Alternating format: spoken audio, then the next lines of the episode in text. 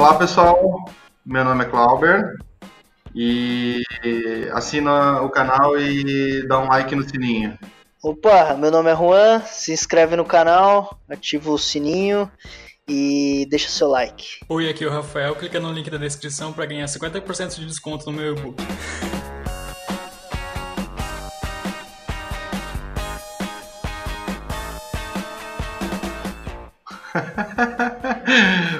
Bom, vamos lá então, galera. É, hoje a gente vai falar um pouco do mundo e submundo do YouTube. E a gente trouxe aqui duas pessoas é, de polos bem diferentes para somar né, nessa conversa. O Juan é um, um youtuber profissional aí, já vive do sustento desse meio há um ano e pouco, dois já, né, Juan? Sim, sim. E, e tem um conhecimento legal para trocar com a gente. E o Rafael também tem uma linha de consumo de conteúdo bem diferentão. Então, com certeza não vai ter nada com Nutella e veja o que aconteceu, veja no que deu. Isso aí. Né, Rafa? É. Beleza. Então, vamos lá. É, eu acho que a primeira pergunta que a gente tem que fazer é como a gente chegou até o YouTube, né? Como é que vocês conheceram? Foi por um link indicado? Foi porque vocês viram o Google lançando e falando publica aqui? Como é que vocês chegaram até o YouTube? Fala aí. Ah, eu acho que foi do, do, da internet ali mesmo, né? Tu tá na internet, tu, de um jeito ou de outro tu acaba caindo. É, eu acho que na, na época dos blogs, tu pegava lá o Jacaré Banguela, o próprio Não Salvo, e ali eles já, já começaram a compartilhar vídeos. O Jacaré Banguela mesmo era muito forte. Ele já criava algum conteúdo. Eu lembro que ele botava alguma coisa já do, do Rafinha Bastos, enfim. Daí dali a gente já, já, já fui conhecendo, né? Inclusive já, já me inscrevi em bastante canal, assim, já. Daquela época eu já comecei a me inscrever em, em alguns canais já. Acho que foi ali a primeira vez que eu vi um vídeo, deve ter sido ali em 2008, 2009, já bem no comecinho mesmo. No meu caso, é, eu acho que eu comecei a me inscrever mais nos canais de uns três anos pra cá, assim. É, uhum. Bem no começo eu acompanhava mais os vloggers, assim, e eu lembro bastante que eu assistia o Mystery Guitar Man, não sei se vocês lembram.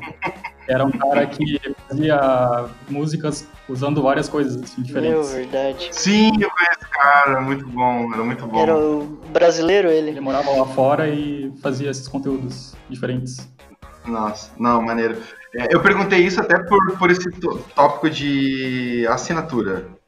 Porque eu lembro que hum, também tive esse contato parecido com o do Juan, assim, de a partir de blogs, a partir de outras fontes que mandavam vídeos meio aleatórios, assim, né? Zoeiros.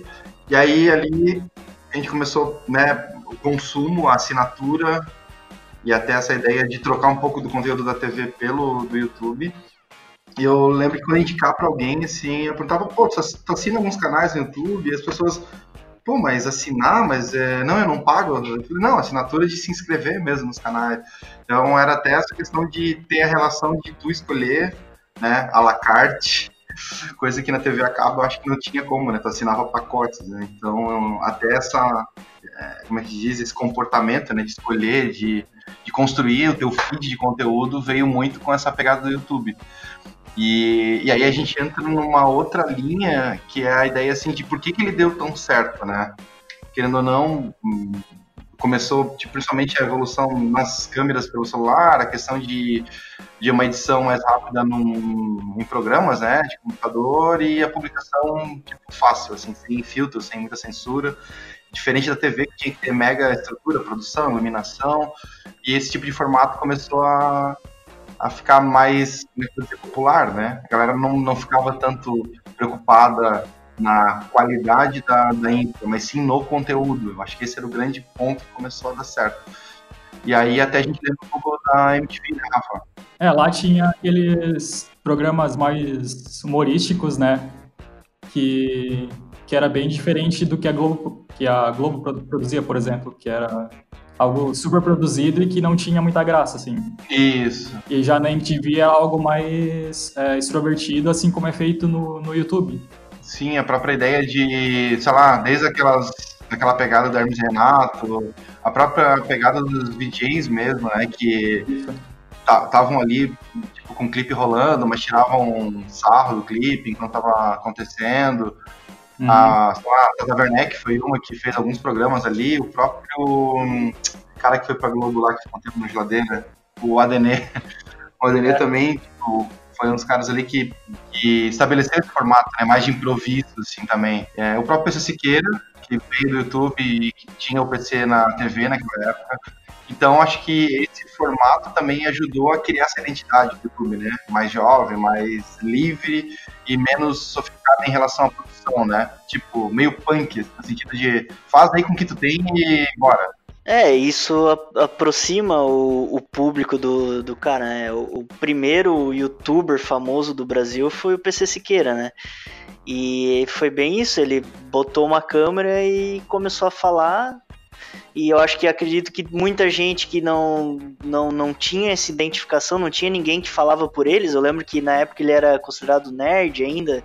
Ele falava sobre Transformers, sobre sobre essas coisas mais nerds, né? Eu lembro que ele. Inclusive tem um vídeo dele lendo Shakespeare, umas coisas assim. E eu acho que. Pô, tu não tinha isso em lugar nenhum. Alguém que ligasse a câmera e falasse sobre isso de repente essas pessoas que não, não, não se viam nesses, nesses lugares começaram a se ver nisso. Aí depois veio o próprio Cauê Moura, que já era um pouco diferente, era um pouco.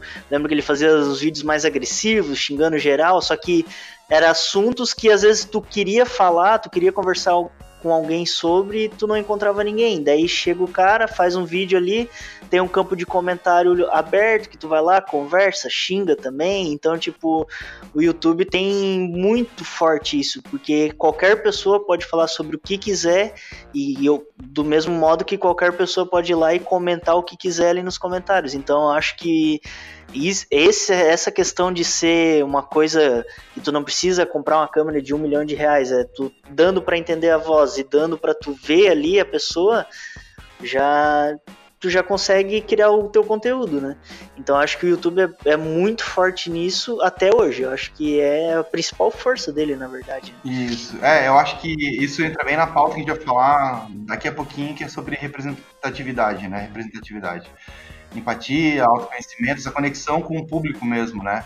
Tipo, é. como tu comentou ali, de putz, ter um, uma área de comentário e aquilo se desdobrar em outras comunidades, em outros meios, e a galera realmente respeitar a opinião de alguém que tá bem próximo da realidade dele, né, Rafa? Isso aí.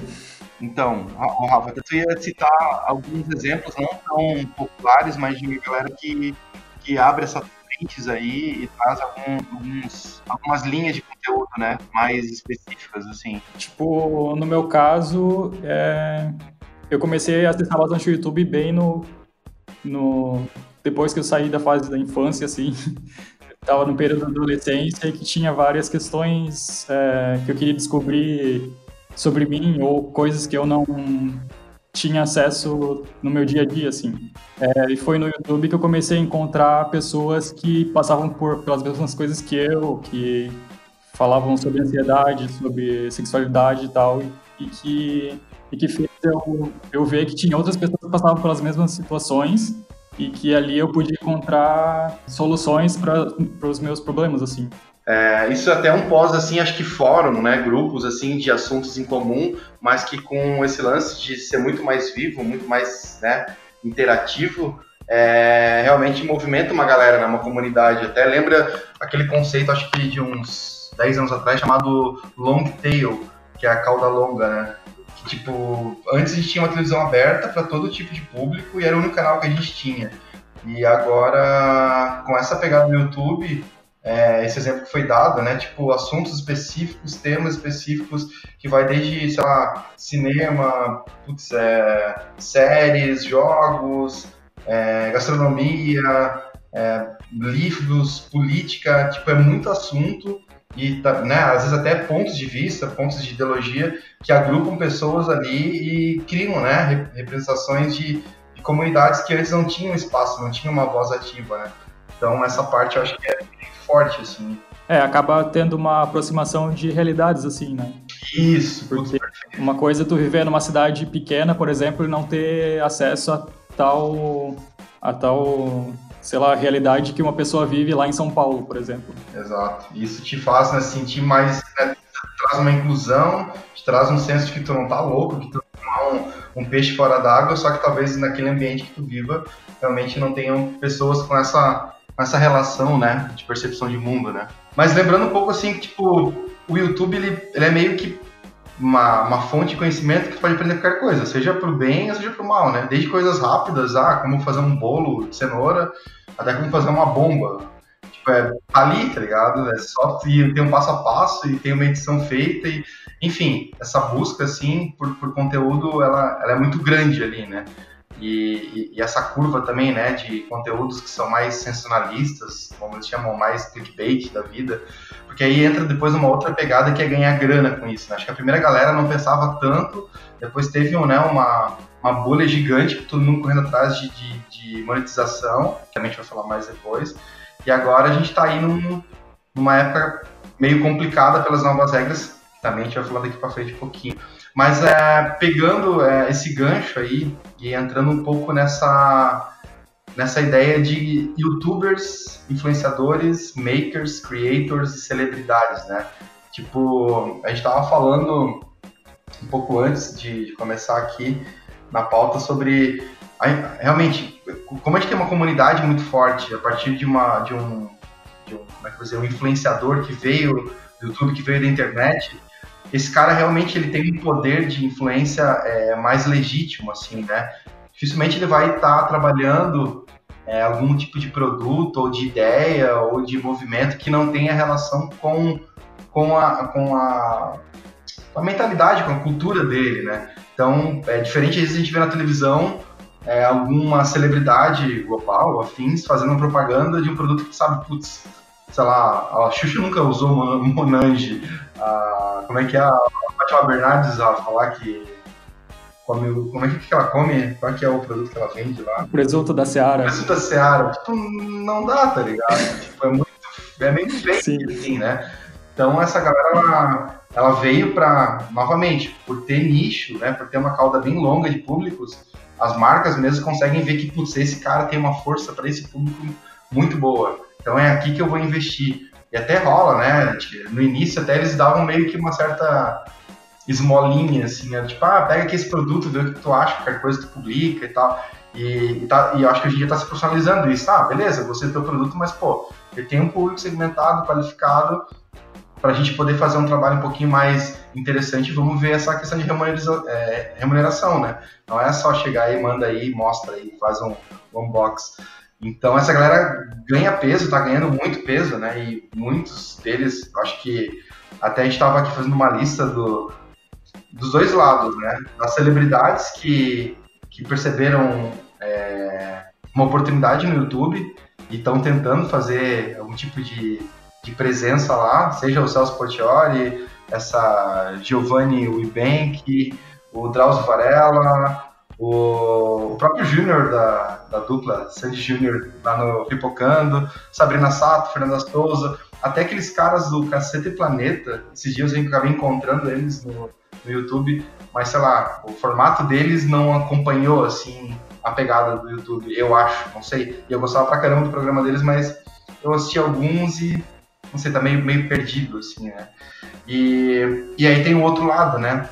Desses pioneiros ali no YouTube, como o Juan tinha falado, o PC Siqueira, o próprio Whindersson, né, que quem conhece um pouquinho da história dele, de altos e baixos aí, em questão de fazer um canal, perder, depois ter um nome que não é bem certo e copiar, né? O cara hoje é uma febre. O Felipe Neto, o Cauê Moura, a Kéfera, tem o Cristian Figueiredo, o próprio Manual do Mundo começou com uma, uma pegada bem educacional, né?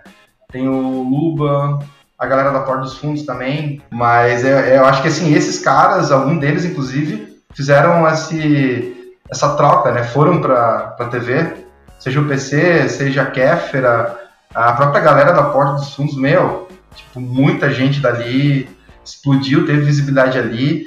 E acho que a TV olhou e falou: putz, é esse tipo de galera que agora tem um valor mais alto até para estar tá dentro do meu canal, né? Porque ele já tem já é famoso num outro canal, então tu já, já vem que traz ele com um plus a mais, diria assim. É, tem a youtuber que eu acompanho que é a Lorelai Fox, uhum. que é uma uhum. drag queen, e com tipo essa ascensão da, do movimento de drag queens, ela acabou ganhando um, um programa no canal GNT Poxa. sobre beleza. O, o, nome do programa é super bonito, assim. Pô. É, isso mostra esse contexto de começar a criar conteúdo no YouTube, é, ganhar um destaque e acabar indo para a TV, assim. Sim, se posiciona como uma, uma, talvez uma autoridade, não diria esse termo é meio boring, mas alguém que já está relevante para aquele tema, que já tem um público, é meio como se fosse um beta, né? Vamos testar aqui na internet primeiro, depois vamos ver se vai para a TV. E antes a TV corria muito risco de pegar uma pessoa que às vezes ia para uma pauta que não tinha muita afinidade, o programa não rolava, e hoje ali é meio que uma garantia de que vai dar certo, né? Porque esse cara já tem esse público, né? Sim. É, eu acho essa parte do, do YouTube, televisão, é, eu acho que os dois vão ter que se adaptar, entendeu? O próprio. Vamos, vamos pegar exemplo da Globo, a forma como agora eles tentam trazer o público para dentro dos programas dele, isso é uma coisa que eles estão trazendo do, do YouTube. Talvez até os youtubers que, que estão lá dentro estão tentando levar para lá. Por exemplo, a, no, no Jornal Nacional há pouco tempo as pessoas tinham que ficar mandando vídeo falando lá do Brasil que eu quero. E, e, é meio YouTube isso, que tu, tu tinha que gravar com o celular, e eles até tinham que ensinar o formato ali. E isso é essa cultura de que as pessoas querem falar, vem, às vezes vem do YouTube, porque no YouTube às vezes a pessoa deixa o comentário, o youtuber vai lá, lê o comentário no outro vídeo, responde o comentário, então é, isso é uma coisa que a TV está aprendendo, né? Junto com o YouTube. E eu acho que os YouTubers também vão ter que aprender algumas coisas com a TV. Questão de como tu trabalhar com a empresa, com, com como tu vai trabalhar com questão de propaganda.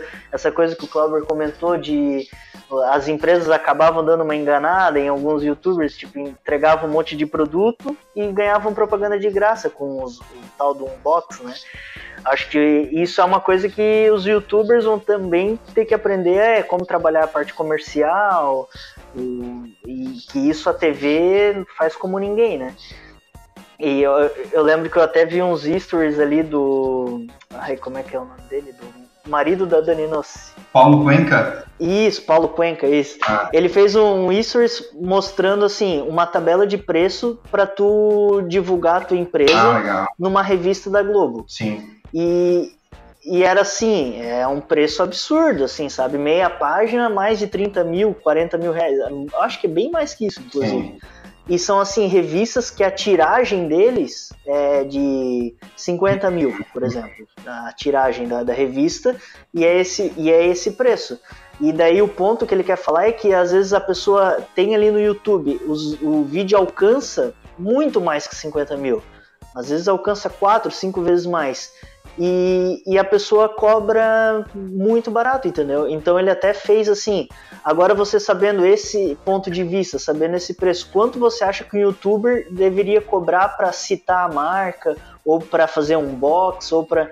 Daí, tipo, entrou numa discussão de que os youtubers têm que, que aprender a precificar, por exemplo, entendeu? Uhum. Então por isso que eu falei, eu acho que é, é uma coisa dos dois lados, é uma coisa que o, o a, a TV ainda tem muito que aprender, eu acho que eles ainda estão estudando, eles, mas eu ainda acho que é meio engessado a forma que eles fazem. É, querendo ou não, a Globo, né, a Globo, a Globo sempre testa muita coisa, assim, acho, eu acho legal essa, esse, esse não medo de errar, né, até porque eles têm verba para isso, né, é, mas o próprio lance do, do recente aí, o que a Globo não mostra, é, pô, primeiro explodiu, assim, foi muito bacana, e, né, logo depois já publicavam no YouTube, e a galera que roteirizou e, deram liberdade para eles roteirizarem é uma galera das internet, né, dos twitters e afins. Eu até sigo um deles, acho que é o Rod. E, e cara, deu certo, assim, trouxe uma pegada mais ousada e acho que eles deram liberdade pra caramba para eles né, esquentarem ali a pauta num horário bem nobre. E, e, deu bom. A própria ideia do. Quem já tinha falado no outro podcast, o Zorra também, né? Passou por uma pegada mais ácida, né? Mais mais memeática aí. O... A gente até tinha lembrado do, caso do Thiago Leifert lá naquele programa 01, que também, né, a própria linguagem de cenário, né, a ideia de trazer convidados e até a, a, o formato, né, apesar de ter alguns problemas aí que o Juan falou, em questão de cumplicidade aí com, com os youtubers que ajudaram, né? Ah, pois é. Uma treta não. Eu, eu seguia, o, tava vendo a live do Alanzoca, daí, que inclusive ele é muito bom, né? Uhum. E, ele, e ele comentou sobre isso, daí eu fui mais sim, atrás, sim. que parece que a Globo convidou vários, vários youtubers de games, assim, para ajudar a construir o formato, a construir cenário, a construir o estilo do programa, com a uhum. promessa de que a, a Globo, uhum. o próprio programa, eles seriam presença no programa, entendeu? Mas depois parece que eles simplesmente não, obrigado, valeu pela ajuda, provavelmente pagaram alguma coisa, né? Mas valeu pela ajuda e falou, é isso. Então uhum. teve vários youtubers que ficaram bem, bem cabreiros com isso, porque se sentiram como se, ah, beleza, copiaram a gente, né? Copiaram nossas ideias e, e beleza, e foi isso. E, ah, e tem outra questão ali do YouTube, que é a questão de lives. Agora que eu falei do Alanzoca, é uma questão que é essa questão da TV, de, de aprender. Uhum. Ah, é, o YouTube aprender com a TV, e eu acho que uhum. os youtubers da TV também vão ter que se ligar nessa outro mundo que existe, que é muito forte, tá tendo um crescimento enorme, que é das lives, né? Hoje em dia tem muito youtuber que grava um conteúdo ao vivo, seja no Facebook, na Twitch, no próprio YouTube, e depois uhum. cria um vídeo com aquele, com aquele conteúdo que foi gravado ali ao vivo. Então é, é uma outra forma, porque daí tu tá interagindo com a pessoa ali ao vivo, entendeu? Então talvez o YouTube sim, com o tempo sim. passe por, por uma outra mudanças, né? É, a, assim como vamos pegar o exemplo mais claro para mim que é o PC Siqueira, que começou o, canal dele de um jeito, foi mudando, mudando, mudando. E, e, eu acho que o YouTube também pode passar por uma mudança por causa disso, porque hoje em dia a live é muito forte e tu gravar o teu conteúdo ao vivo ali e tendo aquele monte de comentário e tudo interagindo, eu acho que pode ser uma outra mudança assim que o YouTube vai passar. Isso é uma, uma coisa e talvez uma outra mudança que a TV tenha a pensar uma forma de fazer igual, entendeu? Sim, sim. É, geralmente é, live em TV era ou para jornal, para reportar alguma coisa que estava acontecendo ali na hora, ou alguns programas de domingo ao vivo. Eu acho que tinha muito estamos ao vivo, tal, que lance do frio na barriga, de dar alguma merda, porque televisão tinha muita preocupação com a edição, com a qualidade, com a entrega, com a perfeição, né? Tipo, de não mostrar o cameraman passando, de não mostrar, sei lá, alguém sei lá, discutindo ali ou alguma coisa caindo. Era a questão de ser perfeito, né? De não ver o que tinha por trás das câmeras. Tipo, na TV tem alguns programas que chegam a ter interação com o público, assim, é, de pessoal mandar pergunta, seja por mensagem ou por vídeo. Só que não chega a ser a mesma interação que tem numa live, porque na TV Sim. é tudo roteirizado, né? Então, se não seguir o que tem que ser feito realmente ali, não não vai dar certo assim. É, não fecha. É aquela questão de, de percepção do formato mesmo, né? Mas como o Ron falou, eu acho que é, a live ela, ela também tem contexto, né? Tipo, de tu tá querendo reportar o que tá acontecendo agora. Acho que é muito isso também. Tipo, eu, o que eu vou falar é importante que eu fale, porque nesse momento, sei lá, tá. Eu tô vendo uma cachoeira caindo aqui e essa cachoeira só só acontece de dois em dois anos, sei lá, tô chutando um tema qualquer. Mas acho que é muito de acordo com uma, uma coisa que está acontecendo ao redor do teu cenário, né? E porque senão também tu acaba não tendo um tempo de ter um equipamento melhor, ou uma produção, uma iluminação, que é o que o Juan falou de melhorar, né? Essa técnica de formato. Mas eu acho que essa liberdade do, do, do ao vivo, ela, além de estar tá mostrando em tempo real, ela está realmente tendo o público participando em tempo real, meio que interfere na hora, assim, do tipo, ah, meu, isso aqui é legal, ou não é, não gostei, e a pessoa que está ali fazendo aquela, aquela transmissão já interage com aquela informação, né, às vezes sobre um assunto, sobre um debate, então, é tipo, é que nem os, os famosos webinar, né, tipo, o cara tá ali fazendo uma apresentação, mas tem um público interagindo, já perguntando, então é um formato de vídeo que, assim, dá, dá bastante certo, né. E também esse conteúdo produzido fica ali disponível para a pessoa ver a qualquer momento, né? É algo diferente de, de tu ter que ver o conteúdo exatamente na hora certa na TV Isso. e ter um nível a todo momento ali para ti. Perfeito. É, apesar de que as lives de YouTube, me corrige, Juan, elas ficam arquivadas, né? Ou não? Vai depender do quem, de quem fez ali. Uh, tem gente que deixa hum. e fica lá a vida inteira. Tem gente que exclui, daí porque daí vai lá, pega, pega, edita só os pedaços que ele acha que tipo interessante, entendeu? Mas no geral, normalmente a pessoa faz a live e deixa lá. É, é mais comum a pessoa deixar. Sim.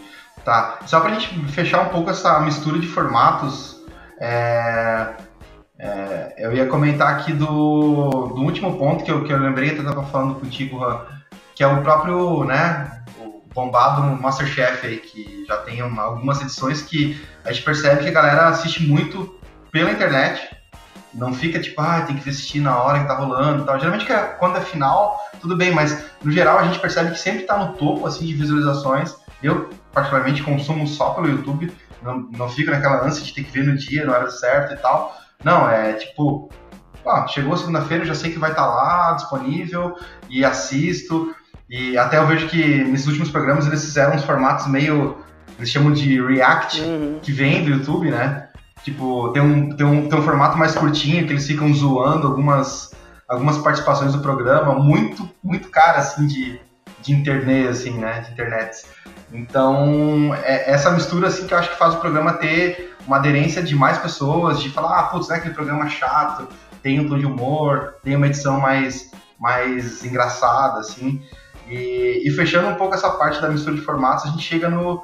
Acho que o, o, o ponto mais latente hoje do futuro, ou do cenário de produzir conteúdo para o YouTube, e aí eu acho que o Juan pega um pouco da tua experiência também, que é a monetização versus essas novas regras. Eu queria que tu falasse um pouquinho, porque é, parece ser um cenário bem, bem preocupante aí para quem cria conteúdo, né? Tem agora o tal do artigo 13, que é um, uma lei, né, um artigo que eles estão para votar lá na Europa, principalmente ali no Reino Unido, que é, que é um artigo bem complicado que basicamente vamos supor, eu estou fazendo um vídeo com a camisa do Pateta, tem um Pateta na, na camisa o dono da, do Pateta, que no caso é a Disney, né? Uhum. Ele vai pegar e vai dizer assim: não, tá aparecendo o Pateta ali, mas o Pateta é de direito meu, então eu quero que essa monetização venha para mim.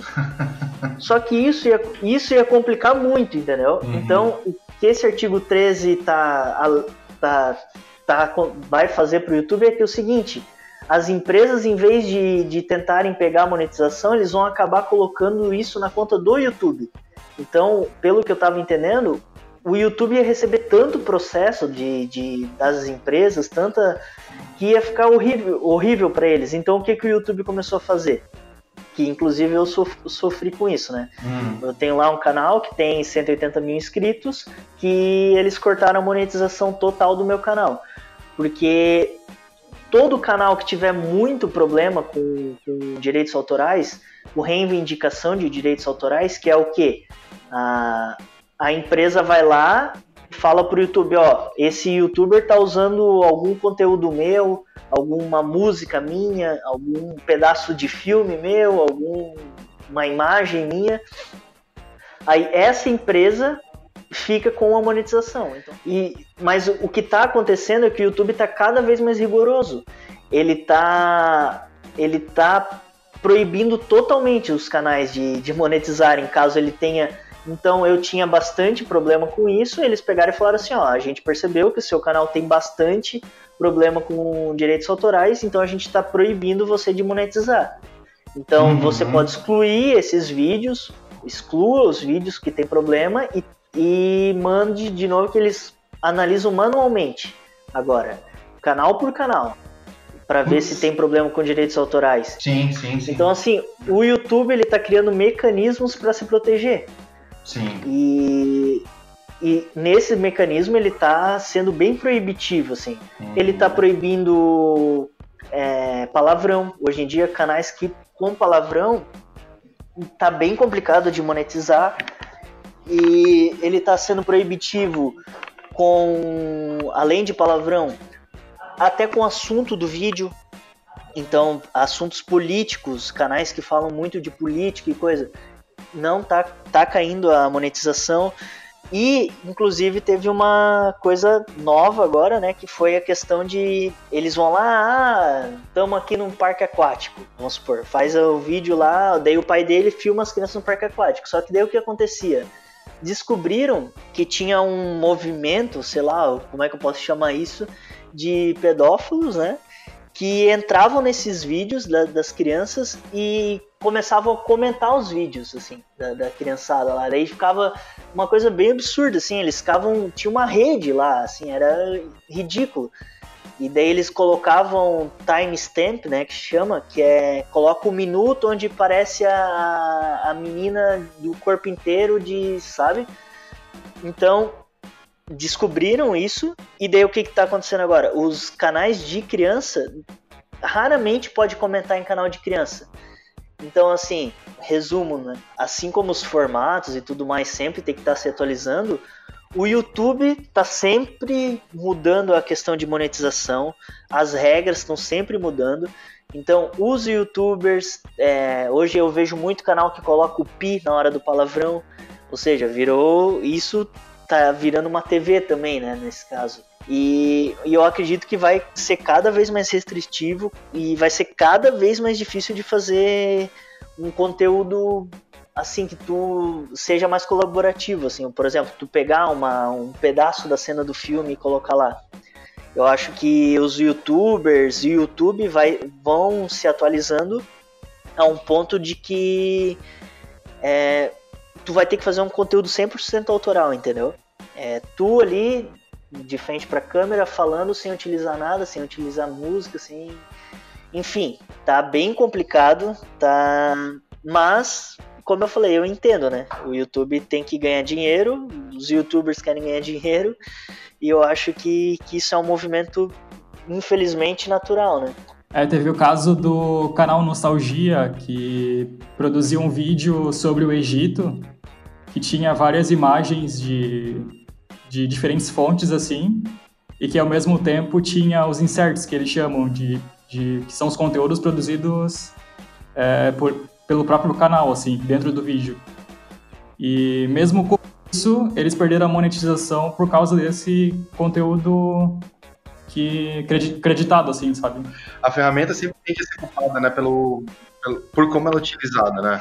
Desde essa questão do, do uso de crianças aí, por exemplo, é, o YouTube até tentou fazer uma, uma divisão de canal infantil, né? Eu acho que é o YouTube Kids, e, mas o grande público ainda acaba utilizando o YouTube né, de forma genérica, assim, não segmentando, né? E eu acho que é um aprendizado, né? Tipo, eles estão aprendendo com os problemas sociais que vão, vão ocorrendo. Tipo, eu, por exemplo, tenho um filho de 11, eu tento manter o Safe Search ligado, só que às vezes tipo, tem coisas que não teriam problema realmente de ver, mas ali o YouTube tentando restringir por uma questão de segurança, né?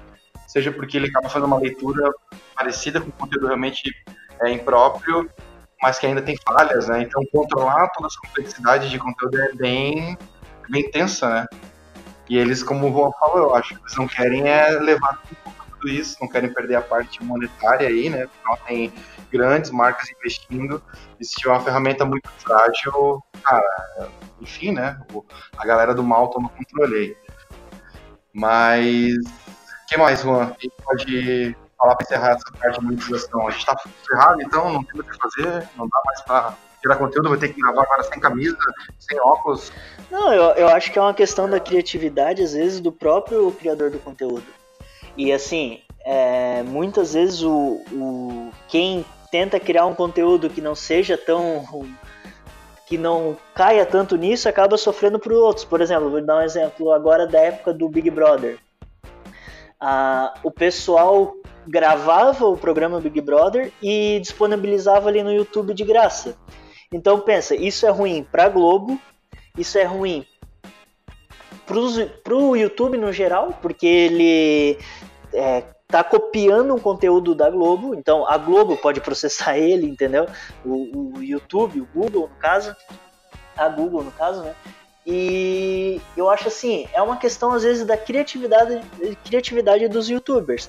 Por exemplo, eu perdi a monetização do canal. É, mas eu posso pensar em outras formas de monetizar, sei lá, é, de repente é, profissionalizar, fazer um media kit, ver se alguém quer patrocinar o canal. Inclusive eu recebo bastante propostas, né, ligada principalmente a site de, de aposta esportiva, porque meu canal fala de, de futebol. E daí eu vou lá e coloco um vídeo de 10, 15 segundos antes do meu vídeo sobre aquele site e eles me dão dinheiro por aquilo. Não é tanto dinheiro, mas é uma forma de monetizar. Eu vejo o canal da Dani Nossi, por exemplo. Eles eu acho que já é um canal que eles não precisam mais da monetização do YouTube para sobreviver. Isso eu tenho certeza, na verdade. Porque eles, ah, acho que é, tem uma marca de carro que empresta um carro para eles e eles fazem propaganda ali no meio do vídeo. Ou, ou, seja, eles, pela qualidade deles, inclusive, né, é um canal com uma qualidade absurda, as empresas vão atrás dele. Eu sei que eles são patrocinados pela TAM, né, lá pela Latam, são patrocinados pela. Acho que o Bradesco já fez propaganda com eles. Então, assim, eu acho que ainda é um, um momento assim que não dá para ter nenhuma conclusão. Porque o YouTube, há pouco tempo que ele cortou os comentários nos vídeos de canal de criança, por exemplo. O artigo 13 ainda não foi 100% aprovado, ainda eu sei que passou pela primeira instância lá, vamos dizer assim, mas ainda tem mais coisas para ser aprovada. Só que eu acho que é bom as pessoas que criam conteúdo e a própria pessoa que consome o YouTube sempre ficar ligada nisso, assim, é, nas notícias, porque eu acho que pode ser que as coisas mudem.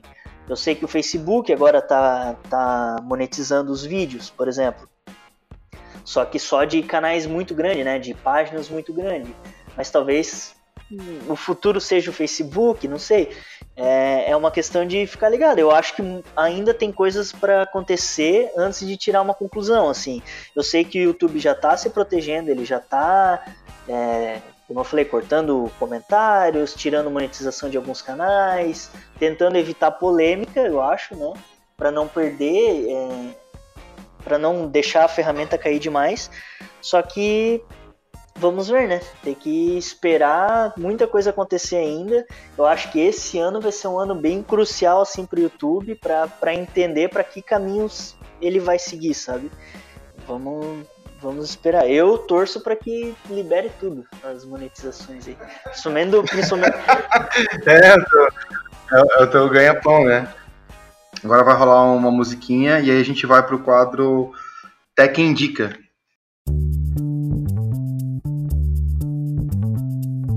Então vamos lá, as minhas dicas de canais aqui, cara.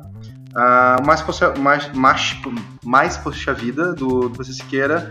Jovem Nerd, eu acho muito bom. Uh, tem mais uma lista aqui com 59, estou pegando aqueles que eu acho que são mais interessantes. Tem o Holandês Voador, que falam sobre séries bem bacanas, assim, uma pegada diferente, dois, dois caras bem bacanas. Uh, deixa eu ver. Tem o canal da Vice, que eu acho bem interessante também. É uma pegada mais, como é que eu vou dizer, mais visceral, assim, sobre alguns conteúdos que às vezes são meio, meio tabu. Uh, o Gaveta, Gaveta Filmes, tem um humor bem, bem diferentão. O canal do Drauzio também acho que é legal. Tem sempre encontros pequenos, inteligentes, assim, informações que acabam, né, tirando bastante, como é que diz, dito popular aí, e preconceitos, inclusive. Uh, me indicaram esses tempos um canal do, daquela, daquele, daquele programa chamado Roda Viva. E, nossa, da TV Cultura bem antigão, né? Que quando era pequeno, às vezes assistia com meu pai. Mas, cara, às vezes tem umas matérias, é, umas matérias, tem uns entrevistados ali muito bons, tem uns assuntos bacanas. Vale, vale a pena, às vezes, investir um tempo ali. Tem, tem coisas ali que acabam te, te trazendo uma, uma lucidez, assim, sobre política, sobre comportamento também. E, cara, tem que mais? Tem. Meu, é tanto canal aqui. Deixa eu ver. É, eu acho que também tem o Nerdologia, que, putz, é, é um conteúdo é, feito de forma inteligente, interessante, sobre ciência, tecnologia, que eu acho que tem muita escola hoje em dia, eles sempre reportam, né, que estão usando durante as aulas esse conteúdo que está lá no YouTube, que ilustra melhor qualquer monte de coisa no quadro, às vezes escrita, ou muito PowerPoint. Ali está animado, feito, todo bem acabado, assim, com com bastante referência científica. E você até, tem até três divisões, né? Nerdologia História, Nerdologia e Nerdologia é, Tech, que é de tecnologia. Mas, enfim, também fica essa dica aí de alguns desses canais.